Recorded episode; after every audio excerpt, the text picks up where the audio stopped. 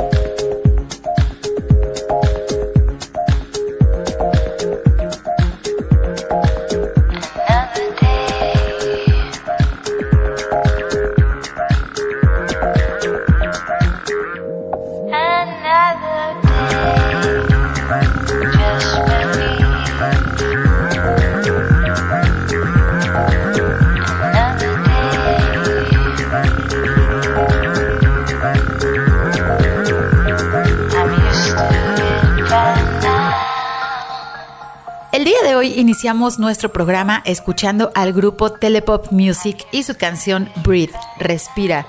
Y es que hoy en Frecuencia Ambiental vamos a platicar acerca de las condiciones de la calidad del aire en el área metropolitana de Guadalajara, debido a que ha comenzado la temporada de otoño y pronto comenzaremos a sentir un descenso en la temperatura ambiental lo que provoca que los contaminantes y las partículas suspendidas en el aire se comporten de manera diferente a cómo lo hacen durante la primavera y el verano, que es cuando tenemos un clima más cálido. Pero primero los invito a conocer la información ambiental que se ha generado en los últimos días. informamos que si necesitas realizar algún trámite en la Secretaría de Medio Ambiente y Desarrollo Territorial, el horario de la ventanilla es de 9 de la mañana a las 3 de la tarde y debido a la pandemia de coronavirus debes realizar tu cita para acudir a realizar cualquier trámite. Puedes comunicarte al teléfono 33 30 30 82 50 para solicitarla. Y si necesitas realizar algún trámite en la Procuraduría Estatal de Protección al Ambiente, la PROEPA, puedes realizar tu cita al 33 11 99 7550. Y si necesitas realizar una denuncia ambiental, puedes utilizar el correo denuncias.semadet.jalisco.gov.mx. También ponemos a tu disposición un número de WhatsApp para estar en contacto contigo. Puedes consultar tus dudas acerca de los temas relacionados con nuestros trámites. El número al que puedes comunicarte es el 331 299 1000.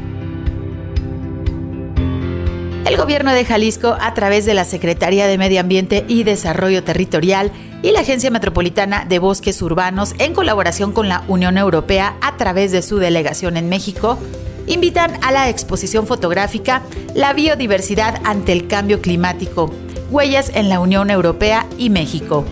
Puedes visitar las fotografías que se encuentran instaladas en la explanada de las Torres Rojas del Parque Metropolitano de Guadalajara, ubicado sobre Avenida Beethoven en la colonia La Estancia. La entrada a la exposición es libre, solo te pedimos utilizar tu cubrebocas y mantener la sana distancia. La Junta Intermunicipal de Medio Ambiente de la Sierra Occidental y la Costa, la Secretaría de Agricultura y Desarrollo Rural, el Paisaje Biocultural de la Sierra Occidental y la Estrategia Red Más invitan a los productores ganaderos a participar en el ciclo de capacitaciones que se realizará el próximo 2 de octubre para la implementación de la estrategia de sistemas integrales de producción sustentable. Entre los temas que se abordarán están la alimentación sustentable a través de los diferentes tipos de pastoreo, así como las acciones para reducir el riesgo de depredación del ganado por fauna silvestre. Las capacitaciones se realizarán en las instalaciones de la Asociación Ganadera del poblado del Tuito, municipio de Cabo Corrientes. Para confirmar tu asistencia o realizar alguna pregunta, puedes comunicarte al teléfono 388-386-0440 y a través de las redes sociales de la Junta Intermunicipal de la Sierra Occidental, la JISOC.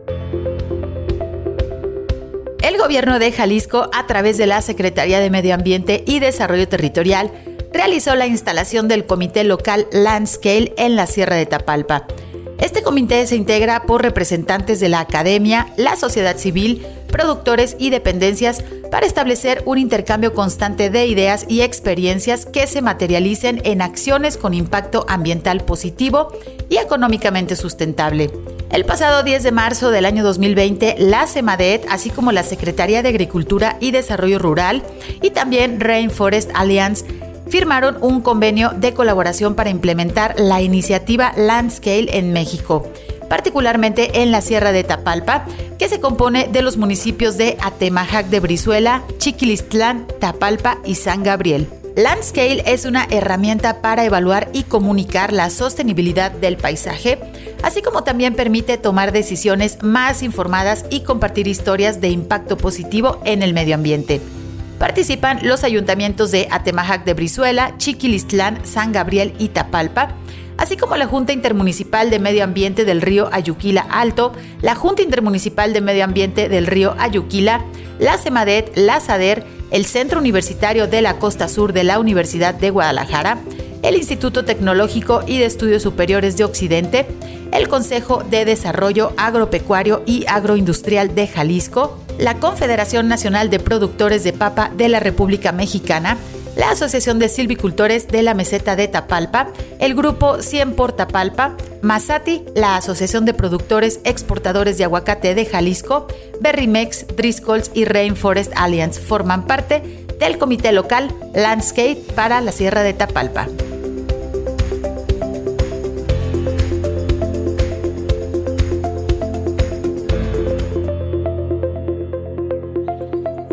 Hoy en nuestro programa queremos platicar con ustedes acerca de la calidad del aire de la zona metropolitana de Guadalajara. Y es que durante el temporal de lluvias descansamos de la contaminación que es provocada por los incendios forestales y la calidad del aire mejora debido a la presencia de lluvias que ayudan a limpiar la atmósfera de nuestra ciudad. Sin embargo, la actividad industrial y la combustión de miles de motores que forman parte de los autos que circulan a diario no descansan a lo largo de todo el año. En ciudades mexicanas, al igual que en otras ciudades del mundo, las partículas que se encuentran en el aire se miden en micras, lo que equivale a la milésima parte de un milímetro. Se ha identificado que las partículas menores a 10 micras también conocidas como PM10 y el ozono, son el mayor problema de contaminación atmosférica por sus consecuencias a nuestra salud. Los criterios de calidad del aire en México se emitieron en el año de 1982 y permanecen vigentes a través de las normas oficiales mexicanas para la calidad del aire de contaminantes criterio. En noviembre de 1993, en Guadalajara, inició operaciones la Red Automática de Monitoreo Atmosférico.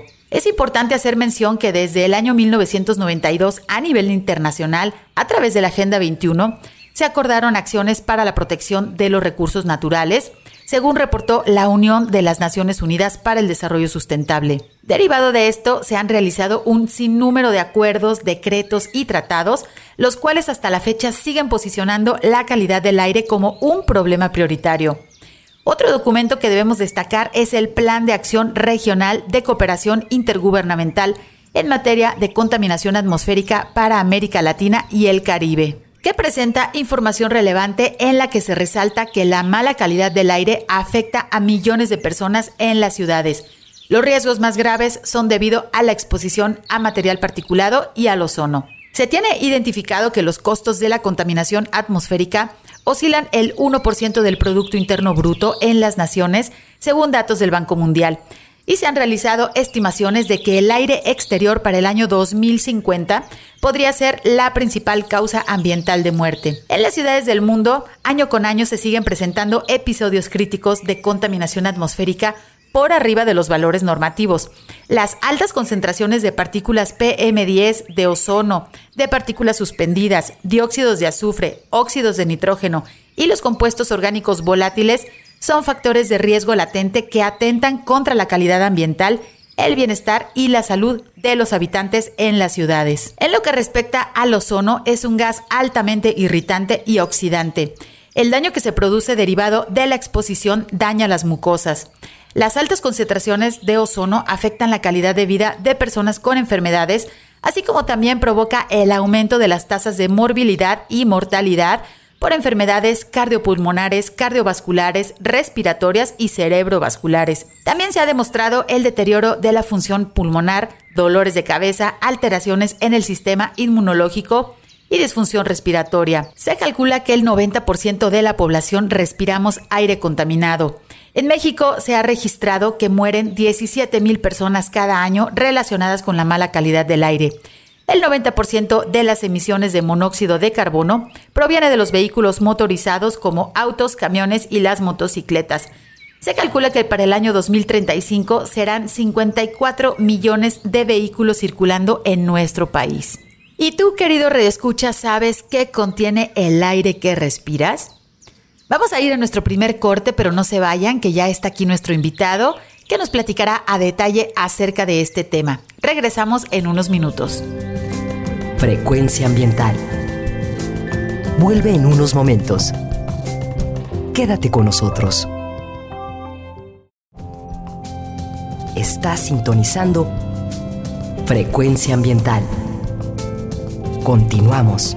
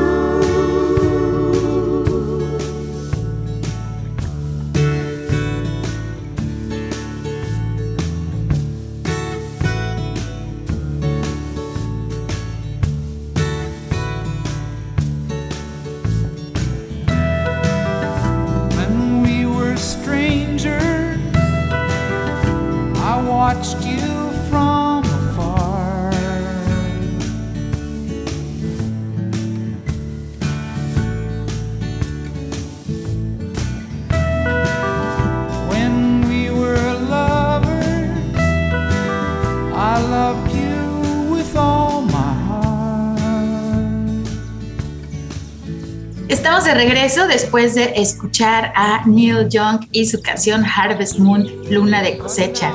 Y es que en días pasados tuvimos una hermosa luna llena que aquí en Guadalajara, aunque estuvo un poco nublado, de repente sí pudo observarse con su color anaranjado saliendo por el horizonte. Espero que tu radio escucha hayas tenido la oportunidad de verla a través de nuestros cielos tapatíos.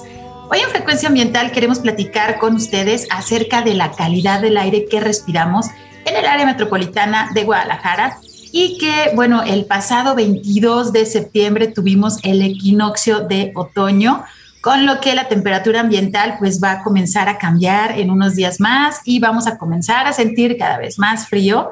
Eh, hoy nos acompaña Abraham Torres Andrade, quien es director de calidad del aire de la CEMADET. Bienvenido, Abraham, buenas tardes. Hola, Sandra, muy buenas tardes. Este, pues muchísimas gracias por este espacio para platicar de eh, la calidad del aire. Muchísimas gracias por acompañarnos y bueno, hay muchos, eh, el tema es calidad del aire, pero hay muchos aspectos que abarca esta área dentro de nuestra Secretaría y por, por supuesto uno de los temas es pues la cuestión de la verificación vehicular. Sin embargo, vamos a, a tocar el tema de una manera un poco diferente debido a que, pues, primeramente necesitamos saber en qué consiste la calidad del aire que estamos respirando día a día, todos los millones de tapatíos que vivimos aquí en el área metropolitana de Guadalajara y que muchos de los contaminantes pues no son visibles porque son partículas súper, súper chiquititas, ya ahorita nos platicarás, y creemos que todo el tiempo pues nuestra calidad del aire es como que buena, ¿verdad? Este, sabemos que tenemos esta temporalidad de incendios que ahí sí es evidentemente vemos el humo en nuestra atmósfera y bueno, sabemos ahí hay una serie de contingencias, una serie de situaciones que ya bien conocemos todos, pero también muchas veces que nuestros cielos están despejados, que empieza este clima un poquito frío, pues creemos que la calidad del aire es muy buena y respiramos, salimos a hacer ejercicio, ¿no? Este, con nuestras familias, las personas de la tercera edad, pero muchas veces no es así y es que hay algunos contaminantes que no despiden olor y eso es muy importante también que nosotros sepamos, bueno, este, qué sucede con la calidad del aire. Por ejemplo, hacía mención de que ya iniciamos el otoño, las temperaturas empiezan a reducirse. Abraham, si nos puedes ayudar a entender qué es lo que sucede con la calidad del aire, por ejemplo, durante el otoño y el invierno aquí en nuestra área metropolitana. Claro, Sandra. Mira, eh, durante la temporada de otoño e invierno tenemos que eh, considerar tres grandes factores que, se juntan en esta temporada. Primero es la concentración de los contaminantes, la segunda es pues eh, las características propias de las estaciones y la tercera es la presencia de gérmenes, virus y bacterias, ¿no? Entonces, eh, hablando un poquito de la estacionalidad, eh, como ya el, el otoño, nuestro planeta se empieza a alejar un poquito del sol, pues tenemos menos radiación, tenemos una reducción de las temperaturas, el aire se vuelve más seco porque bajan las precipitaciones, ya no hay tanta evaporación de agua desde los océanos. entonces, esta ah, mezcla de factores meteorológicos hace que eh, la concentración de los diferentes contaminantes que tenemos se disipen menos fácilmente. Eh, y eso eh, contribuye a que estemos respirando cada vez en una exposición pues, más prolongada estos diferentes contaminantes. de los contaminantes que se tienen generalmente en, el aire es material particulado, esto pues son partículas sólidas o líquidas, eh, generalmente los conocemos como polvo, ceniza, hollín, eh, algunas partículas metálicas, etcétera, que vienen de fuentes naturales y de fuentes antropogénicas de, provocadas por la actividad humana. ¿no? De fuentes naturales pueden ser eh, incendios forestales, emisiones volcánicas, nubes de polvo, aunque bueno, este, no todas estas están presentes en esta temporalidad pero sí de fuentes antropogénicas como las actividades industriales, la combustión en los automóviles, las actividades productivas, etcétera. Eh, se tiene monóxido de carbono, que también de fuente natural se tiene como eh, oxidación del, metano, producto de la descomposición de materia orgánica, o de fuentes antropogénicas como la quema incompleta de combustibles eh, de la gasolina, principalmente por falta de oxígeno. se tiene óxidos de nitrógeno, que este es un gas tóxico eh, que inflama las vías respiratorias y este viene principalmente de fuentes móviles, que es eh, de los vehículos. Eh, y de ahí, bueno, hay muchos otros contaminantes, pero estos son como los principales. Al no poderse disipar, pues van irritando nuestras, nuestras vías respiratorias y aunado que con la temporada del frío, pues se tiene eh, un, aumento de las actividades al interior, hay poca ventilación en los inmuebles, eh, los virus sobreviven más tiempo en aire seco y, fresco, estas bajas temperaturas también debilitan nuestra primera línea de defensa de la nariz y pues hay una mayor presencia de, virus como influenza, rinovirus, adenovirus y pues eh, las diferentes formas de coronavirus que, bueno, últimamente hemos escuchado hablar mucho de esto. Entonces, con toda esta mezcla de condicionantes, pues las personas estamos más vulnerables a eh, eh, enfermarnos durante el invierno y pues es parte de lo que necesitamos ir controlando y para eso tenemos como un programa invernal que trata de controlar las principales fuentes de contaminantes para que pues tengamos una mejor calidad del aire en esta temporada, ¿no? Súper interesante lo que nos platicas, Abraham. Y bueno, a lo mejor nuestros radioescuchas dicen en época de lluvias, el cielo se ve muy claro, ¿no? Si estamos en alguna parte de la ciudad, alcanzamos a ver hasta la otra. Muchas veces en el invierno estamos sobre algunas de las avenidas, no sé, a mí me ha tocado ir manejando sobre López Mateos y a la altura del periférico que comúnmente se ve el Hotel El Río, bueno, que es la, de las torres más altas, ¿no? De aquí de nuestra ciudad, pues no se ve en invierno. Entonces, muchas veces creemos que durante el temporal de lluvias, pues estas, estos contaminantes no se están produciendo, pero no sí se están produciendo, ¿no? Este, no son tan visibles. Tenemos nosotros en Jalisco y bueno, en México tenemos unas condiciones climáticas muy favorecedoras. La verdad es que a pesar del cambio climático y de condiciones extremas, nuestro clima a nivel eh, regional pues es muy amable en muchos aspectos y justamente nos permite tener estos días con muy buena calidad del aire, pero ojo, no porque los humanos estemos produciendo menos contaminantes, sino por las lluvias, ¿no? Por el sistema de vientos a nivel regional, pero es importante primero que nada pues hacer conciencia de qué tipo de, condiciones se tienen, que contiene el aire que estamos respirando, porque ahorita pues nos mencionabas toda esta serie de partículas y bueno, creo que como dices, las más conocidas pues es el, el coronavirus que nos tiene también tomando pues eh, diferentes eh, acciones, ¿no? Para, para, evitar, seguramente muchas personas eh, también han tenido menos enfermedades respiratorias. Las personas, por supuesto, que utilizan bien puesto su cubrebocas, pues se han dado cuenta también de que han reducido, incluso las personas que padecen asma, y que utilizan su cubrebocas, bueno, están protegidos, sabemos que es súper incómodo y no es, digamos, como la normalidad que nos gusta este, estar viviendo, pero pues ahí nos damos cuenta de todas las partículas que se encuentran flotando y como son invisibles, no sé si ustedes radioescuchas se han puesto en algún momento al atardecer, sobre todo, y que están a contraluz y voltean y ven un montonal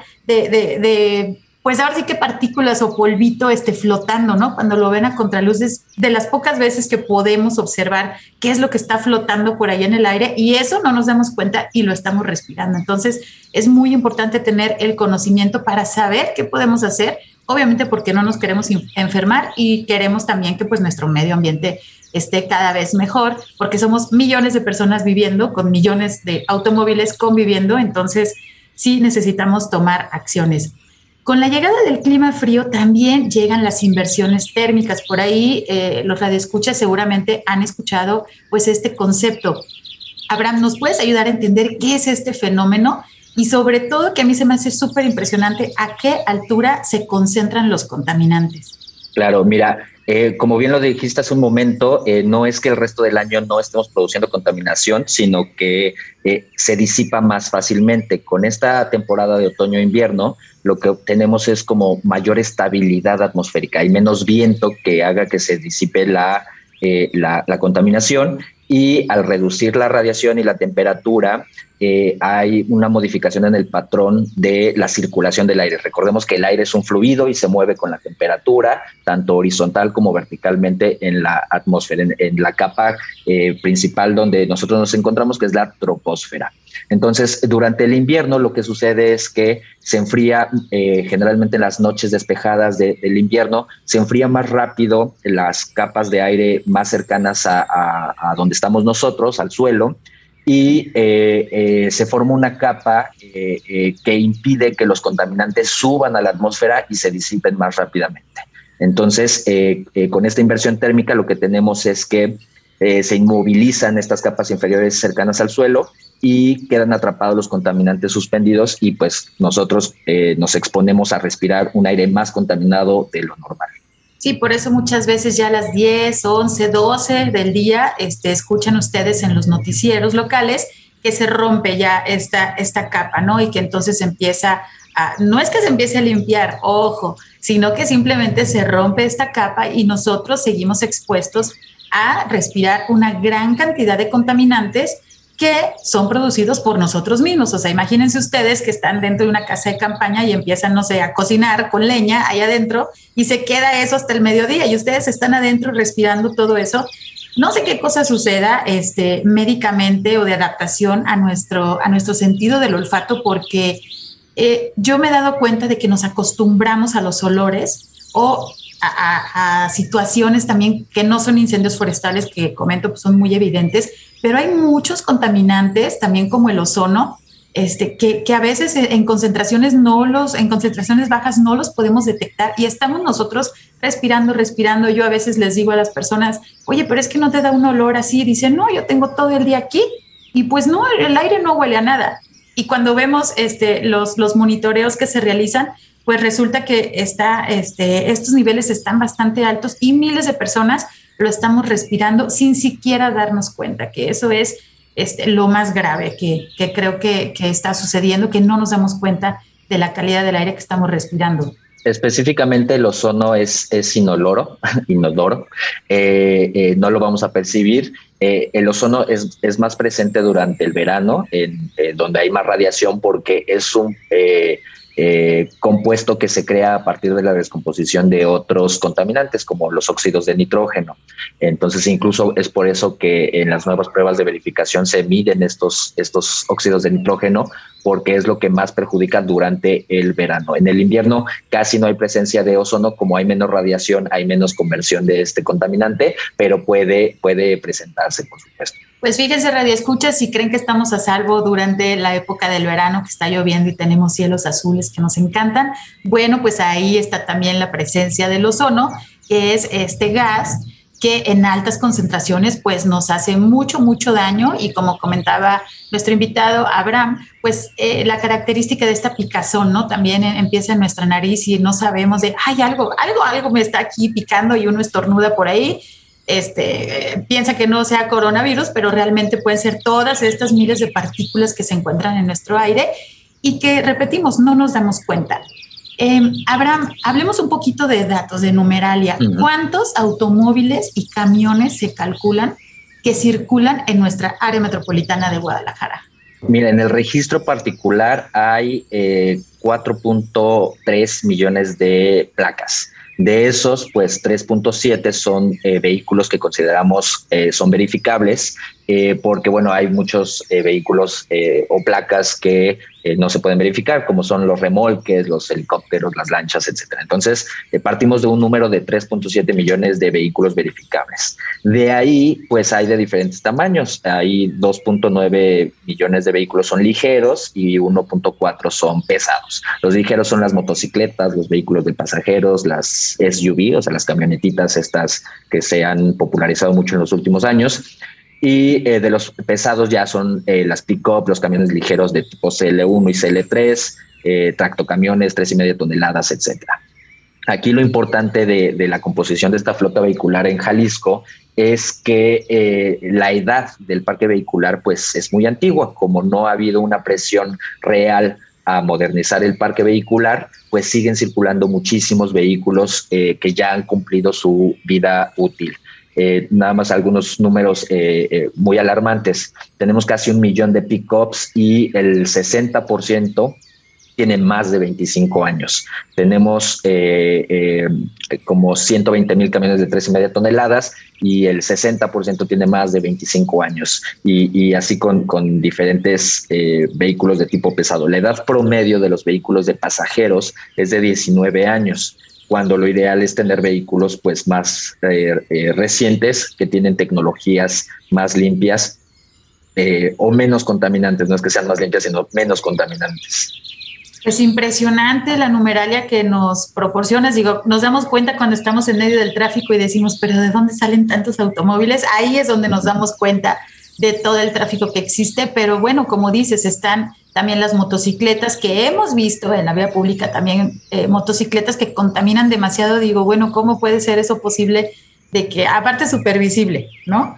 de que las personas están, están pues con sus vehículos eh, no en las mejores condiciones y también lo que comentas, eh, la parte de, si bien somos, sabemos las condiciones ¿no? económicas a nivel país de México, en el cual no es tan fácil realizar el cambio de vehículos, pero sí, sí, este, pues estamos viendo ahorita las consecuencias y la producción de contaminantes, porque bueno, si todo este parque vehicular que tiene ya tantos años estuviera en muy buenas condiciones, seguramente la, calidad del aire sería mucho mejor. Sin embargo, estamos dándonos cuenta que no es así y por eso es necesario realizar eh, acciones como la verificación vehicular, pero en general mantener eh, los vehículos que, utilizamos a diario en buenas condiciones, hasta para nuestra propia economía, para el ahorro ¿no? de, los combustibles. También no es lo mismo que gaste más combustible a que gaste menos. Y eso a final de cuentas en, nuestros meses, ¿no? Cuando hacemos nuestro corte económico este, familiar, pues nos damos cuenta también del gasto que se realiza en, en, pues en combustibles. Entonces, pues algo que está dentro de nuestra parte que nos han preguntado muchas veces nuestros radioescuchas es, ¿qué podemos hacer? Bueno, pues gobierno tiene su parte, pero también la ciudadanía tiene su responsabilidad si todos queremos convivir en un medio ambiente sano, queremos ir mejorando nuestras situaciones, queremos irnos adaptando a las cuestiones de cambio climático, que ahí sí no tenemos mucho para dónde hacernos, estamos dentro de esta esfera maravillosa que es nuestro planeta, pero pues al lugar que nos vayamos ya vemos que están sucediendo cosas, ¿no? Donde hace frío, ahora hace calor y se está quemando, donde hace calor hay inundaciones, entonces lo que tenemos que hacer es adaptarnos y lo que esté a nuestro alcance debemos de hacerlo. Vamos a tener que irnos a un corte, pero regresamos, quédense con nosotros, estamos platicando acerca de la calidad del aire que respiramos aquí en el área metropolitana de Guadalajara, entendiendo un poco pues en qué consiste estas pequeñas partículas, pero también estamos platicando acerca de la verificación vehicular. Quédense con nosotros, regresamos en unos minutos. Frecuencia ambiental. Regresa en unos minutos.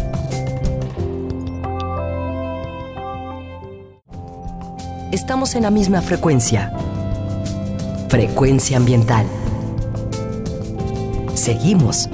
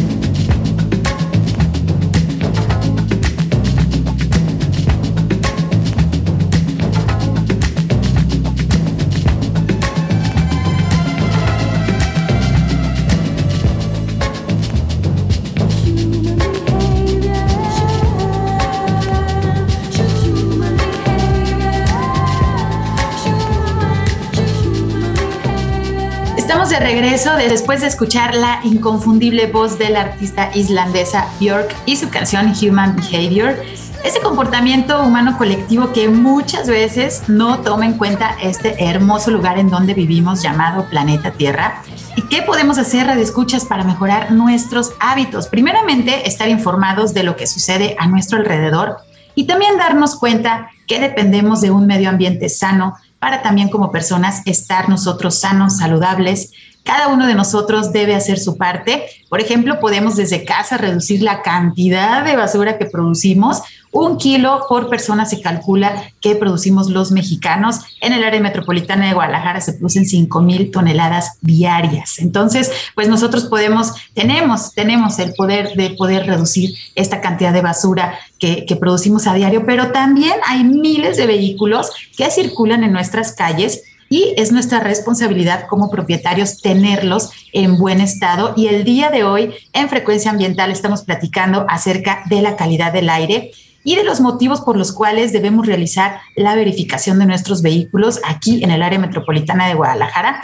Para esto nos está acompañando Abraham Torres Andrade, quien es director de calidad del aire de la CEMADET. Y bueno, en el bloque anterior estábamos platicando pues de las condiciones atmosféricas que son características aquí de nuestro territorio, ¿no? ¿Qué pasa? Va, viene empezando el otoño, las temperaturas van a descender y también las características de los contaminantes, bueno, eh, van a empezar a cambiar y debemos de tener mucho cuidado. Em, estábamos hablando también de la cantidad de automóviles y camiones que circulan aquí por nuestras calles y Abraham, si nos puedes comentar cuáles son los gases que se miden al llevar nuestro auto a la verificación. Es decir, nosotros llegamos, hicimos nuestra cita, ya sabemos, este, y también al final de nuestro programa vamos a repetir dónde podemos obtener más información al respecto, pero me interesa mucho que conozcamos una vez que llegamos y dejamos nuestro automóvil, qué es lo que le hacen, qué es lo que sucede, cuál es el mecanismo y cuáles son los gases que se están midiendo. Sí, Sandra, mira, eh, los principales gases que, se miden son los hidrocarburos en general. Estos son derivados del petróleo que eh, vienen de nuestro escape. Eh, el monóxido de carbono, que también es un, es un residuo de la combustión de la gasolina y, y del diésel, y el monóxido de carbono y los óxidos de nitrógeno. Eh, estos son los tres principales eh, contaminantes que medimos durante la verificación. Ahora, cuando uno lleva su vehículo, pues se lo vamos a, recibir una vez que haya tenido su cita eh, y vamos a hacer una revisión visual, vamos a ver que no se haya modificado ningún sistema de control de las emisiones, que esté en buenas condiciones. Las llantas, esto de las llantas ha sido muy sonado y ahorita voy a explicar por qué y eh, que no haya fuga de fluidos del motor, de, aceite, de anticongelante, etcétera. ¿Por qué? Porque hay emisiones de escape y hay emisiones de no escape. Todo el vehículo está emitiendo contaminantes, no solamente desde el escape. Entonces, si hay una fuga de aceite y está caliente el motor, pues va a evaporar el aceite. Entonces, eso es un contaminante que no viene del escape, pero que es muy perjudicial para la salud humana. En el caso de las llantas, eh, pues una llanta nueva tiene, eh, eh, o, bueno, más reciente, al momento de que frenamos, también hay un desgaste de esta llanta y se están emitiendo contaminantes. Y si una llanta está en mal estado, pues es mayor estas emisiones que salen a partir de estar frenando y demás. Además, por seguridad, las llantas tienen que estar en buen estado, no deben de tener abolladuras, este, tienen que estar visibles todavía los dibujos de, la llanta para poder entrar a una prueba dinámica que vamos a hacer y que ahorita les explico más adelante. Eh, después de esta revisión visual, hacemos una revisión de... Eh, eh, la hermeticidad del tapón de combustible. Este no es un factor de rechazo, pero es una buena práctica internacional y lo que queremos es, eh, por cuestiones eh, económicas, eso va a permitir que tengas un ahorro de combustible del 30% al año. Pero por cuestiones ambientales, si no cierra bien tu tapón de combustible, hay evaporación de combustible y son compuestos orgánicos volátiles que son derivados del benceno principalmente y son cancerígenos. Entonces, eh, en verdad, nos han llegado vehículos que tienen un trapo como, como tapón de combustible y pues esto, además de ser muy peligroso, pues todas las emisiones que están generando. ¿no?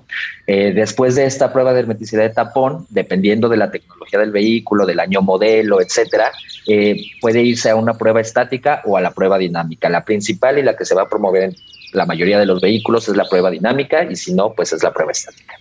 En esta prueba dinámica hacemos una simulación de ciclos de conducción a una velocidad baja y a una velocidad este, un poco más elevada, ¿no? mediana. Eh, al simular esta conducción, eh, se ingresa una sonda en el escape y se miden eh, estos contaminantes que, te estaba mencionando, los hidrocarburos totales, el monóxido de carbono y los óxidos de nitrógeno y eh, el, técnico no va a ver los resultados, sino que hasta que llegue el vehículo a la siguiente estación, que es la entrega de resultados, ahí es donde se imprime los resultados. Esto es una medida para evitar cualquier tipo de, eh, eh, pues de mala práctica por parte de los técnicos de ir modificando el patrón de la prueba para modificar las emisiones. ya con, con, con estos resultados podemos saber si un vehículo está contaminando más allá de los límites máximos permisibles. Eh, es muy importante mencionar que todos los vehículos contaminan y no por tener la verificación no vas a contaminar, sino que simplemente estás contaminando bajo un estándar que te establece la federación de ah, más allá de esto, tu coche no debe de contaminar porque si no, pues ya no debes de, circular, ¿no? Eso lo establece la norma oficial mexicana y son varias las, las normas que, nos regulan nuestra actividad. Y pues entender qué es lo que está sucediendo cuando llevamos nuestro automóvil a este proceso de verificación.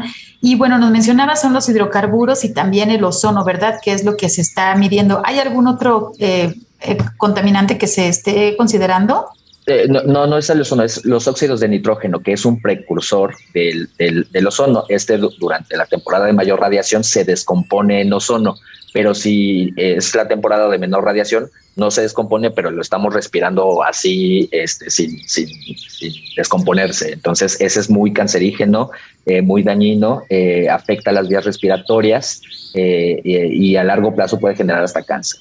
Sí, es, esto es muy importante conocer. A veces eh, nosotros decimos, bueno, yo hago ejercicio, intento cuidarme, pero este, tuve que ir al cardiólogo porque ya estoy teniendo unas consecuencias o empecé con eh, alguna neumonía y no sé por qué. Bueno, pues muchas veces, de hecho, eh, hay, hay información científica médica que no nada más aquí en México, alrededor de todo el mundo, las causas de enfermedades cardíacas y por supuesto respiratorias, pues tienen mucho que ver con la contaminación, los grados de contaminación de la calidad del aire, como nos comenta nuestro invitado, pues hay unas normas, es decir, ningún país está exento de la contaminación. Ustedes recordarán, a partir de la revolución industrial es cuando los humanos empiezan a modificar y a contaminar ¿no? De una manera, este, ahora sí que global a nuestro planeta. Y ahorita pues llevamos ya muchos años desde que inició la revolución industrial. Ha habido muchísima combustión en todos estos años y tenemos un acumulado que pues bueno, estamos viendo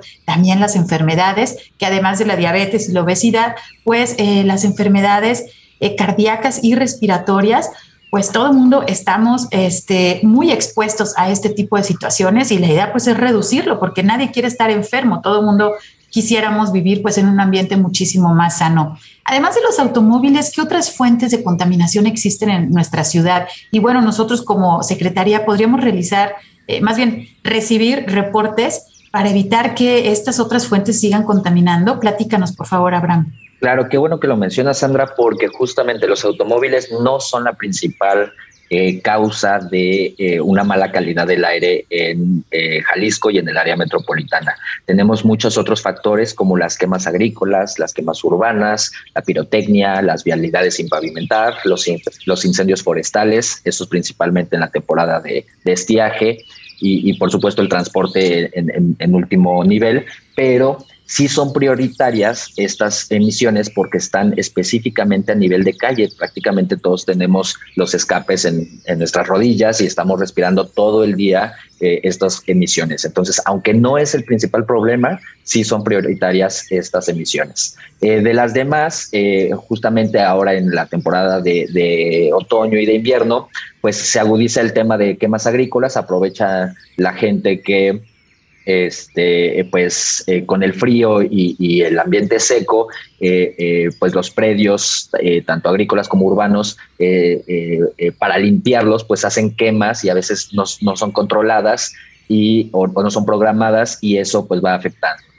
la pirotecnia durante toda la temporada de las fiestas decembrinas eso afecta muchísimo porque pues no solamente es monóxido de carbono, sino que para generar todas estas lucecitas de la pirotecnia son diferentes metales los que se queman y eh, pues eh, su residuo evidentemente queda en el ambiente y con esta estacionalidad que platicamos al principio del programa.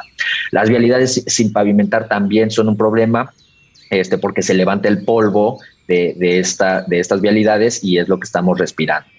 Muchas veces se ha eh, eh, satanizado a las ladrilleras, sí, sí contribuyen por supuesto a la mala calidad del aire, pero no son el principal eh, factor.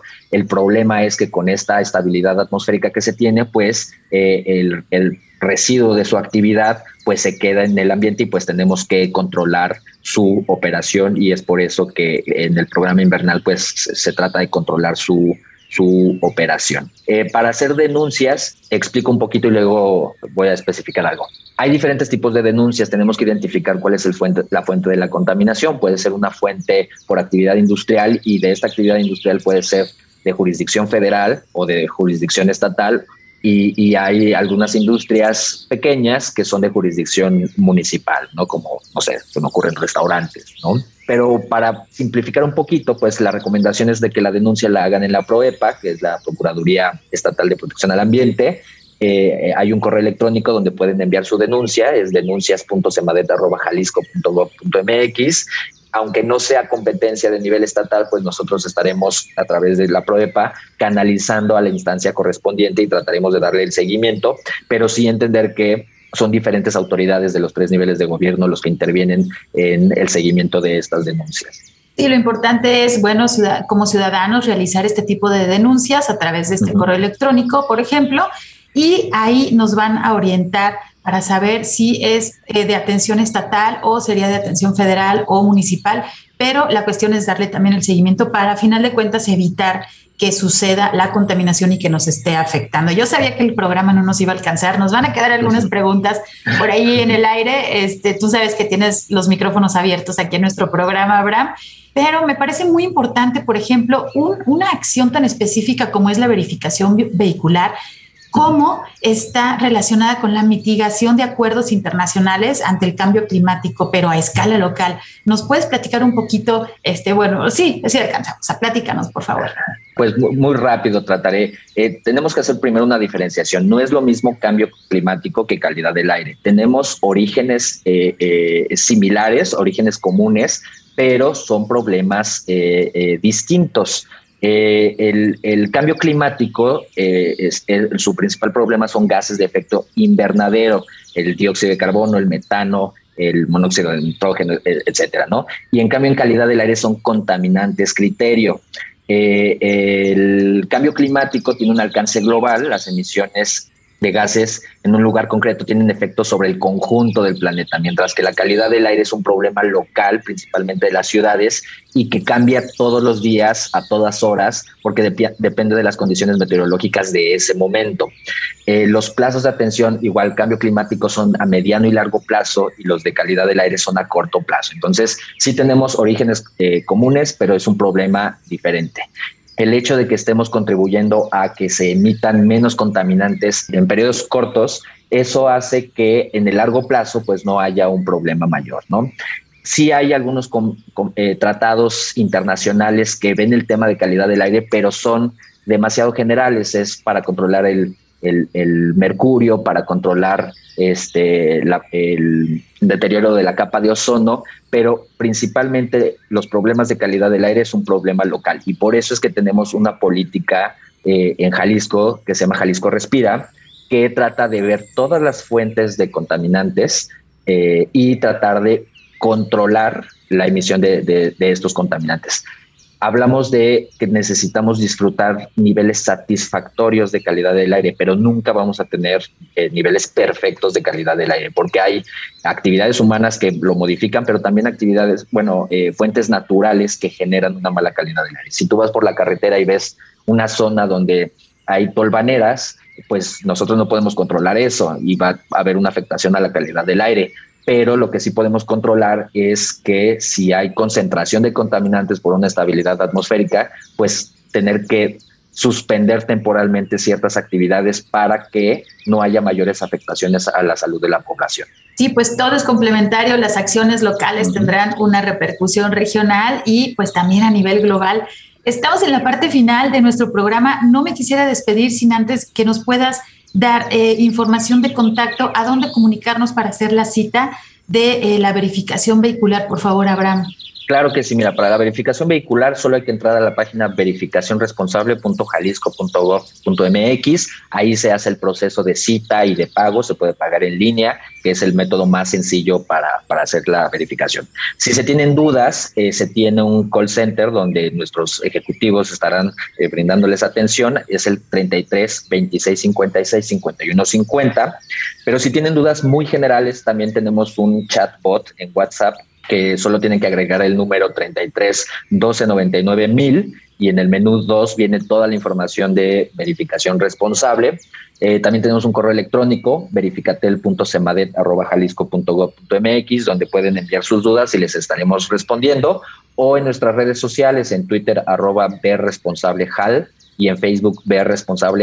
Eh, ahí estamos enviando siempre eh, muchas infografías y estamos respondiendo los comentarios que nos hagan. Muchísimas gracias. Bueno, pues ahí están los canales de contacto para conocer más acerca de cómo podemos realizar nuestra verificación vehicular. Estamos llegando a la parte final de nuestro programa. Por favor, sigan usando su cubrebocas, pero bien puesto. Ayuden a reducir las consecuencias de esta pandemia que aún no ha terminado. Quiero agradecer a nuestro invitado, Abraham Torres. Muchísimas gracias por acompañarnos. Muchísimas gracias. Gracias a ti, Sandra, por este espacio. Gracias. Pues nos quedan algunas preguntas este, por aquí en el tintero, pero vamos a volver a invitarte muy pronto. Muchísimas gracias también a mi compañero Marco Barajas por su ayuda en los controles desde la cabina de Jalisco Radio. Soy Sandra Gallo y desde la Dirección de Educación y Cultura para la Sustentabilidad les agradezco mucho su escucha. Nos sintonizamos el próximo sábado a las 3 de la tarde. Se quedan con la excelente programación de la JB Jalisco Radio. Nos escuchamos el próximo fin de semana. Hasta luego. Por hoy ha sido todo en Frecuencia Ambiental. Te esperamos el próximo sábado a las 3 de la tarde para seguir explorando los temas relevantes del medio ambiente de nuestro estado y más allá. Frecuencia Ambiental, una coproducción de la Secretaría de Medio Ambiente y Desarrollo Territorial y JB Jalisco Radio. Hasta entonces.